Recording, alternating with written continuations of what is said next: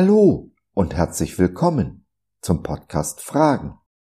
Heute mit der Rubrik Kurz gefasst. Ein Thema in etwa fünf Minuten. Ich bin Gottes Stammtischphilosoph und freue mich sehr, dass du dich reingeklickt hast. Schön, dass du dabei bist. Ihr sollt diesen Tag immer in Erinnerung behalten, sagt Gott dem Mose, den Kinder Israels im Buch Exodus. Wie aber soll das gehen, wenn man sich nicht erinnern kann?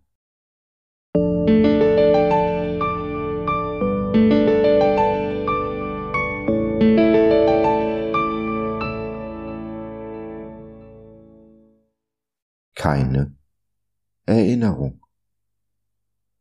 Niemand ist verwirrter über mich als ich selbst. Ich will der Gnade des Herrn gedenken. Jesaja 63, der Vers 7a. Gedenken, erinnern. Ich kann es nicht. Nur wenige Fetzen der Erinnerung an meine Vergangenheit, vor allem an meine Kindheit, an meine Jugend, sind mir geblieben. Es muss eine schlimme Zeit gewesen sein. Ich erinnere, dass es eine schlimme Zeit war. Vor 25 Jahren habe ich mich vor einer Kirche an meine Ablehnung erinnert. Es war so heftig, dass ich mich dem kaum stellen konnte. An die vielen Schläge erinnere ich nur noch eine Szene. Die Erinnerung an den körperlichen Schmerz ist längst gegangen. Die Seele schreit aber heute noch. Sie schreit im wahrsten Sinne des Wortes meine Wut heraus. Das Gefühl der Ohnmacht, der absoluten Hilflosigkeit, nichts tun zu können, nicht fliehen, nicht kämpfen, nur starre, nur nicht weinen, nicht vor ihr. Trauma Teil des Traumas ist es, dass mein Biografiegedächtnis stark unterentwickelt ist. Ich verdränge also nicht, mein Gehirn nur nicht genügend speichert. Meine Seele dagegen schon. Und die Starre kehrt zurück, in Flashbacks. Ich falle oft unvermutet und ohne besonderen Anlass wieder in Starre, in meine, wie ich sie nenne, Depri-Tage. Anspannung, Verspannung, Wut.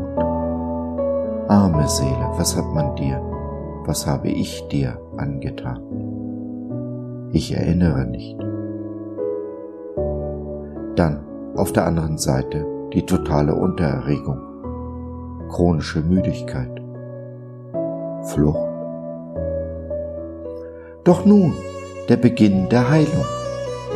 Wie sagt die kluge Verena König, das Wissen über das Trauma hat die Kraft, die Welt zu verändern. Dieses Wissen verändert gerade meine Welt. Die Erkenntnis, die Einsicht ist der erste Schritt in das Heilwerden. Sich dem Schmerz, der Wut und den Enttäuschungen zu stellen, ist der nächste, ganz wesentliche Schritt, den ich gerade begonnen habe zu gehen. Und so kann ich heute sagen, Niemand war verwirrter über mich als ich selbst. Seit 30 Jahren weiß ich mich von Jesus geliebt und angenommen. Doch erst jetzt kann ich mich selbst so annehmen, wie ich bin.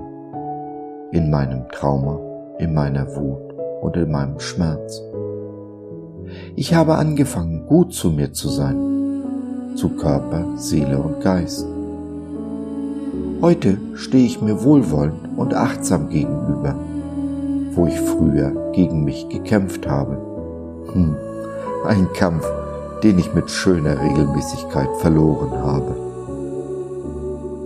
Ich akzeptiere und umarme mich, wie ich bin, in dem Wissen, dass Jesus mich zu sehr liebt, um mich zu lassen, wie ich bin.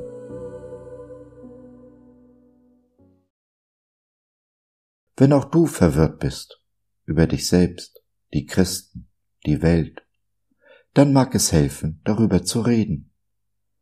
Nimm doch Kontakt mit uns auf oder nutze unser Info- und Seelsorgetelefon. Wir hören dir zu, beten für dich und mit dir und gehen die zweite Meile mit dir. www.gott.biz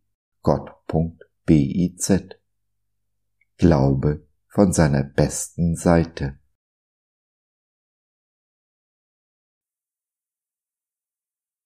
So, das war's für heute. Danke für deine Zeit. Wir freuen uns, dass du dabei warst und hoffen, wir konnten deinen Geist ein wenig anregen. Gerne würden wir von dir hören, mit dir reden, diskutieren und beten. Und gerne würden wir erfahren, wie du die Dinge siehst, wie du sie verstehst. Besuche uns doch im Web, wir freuen uns schon sehr auf dich. www gott.biz. Bis dahin alles Liebe, dein Josef.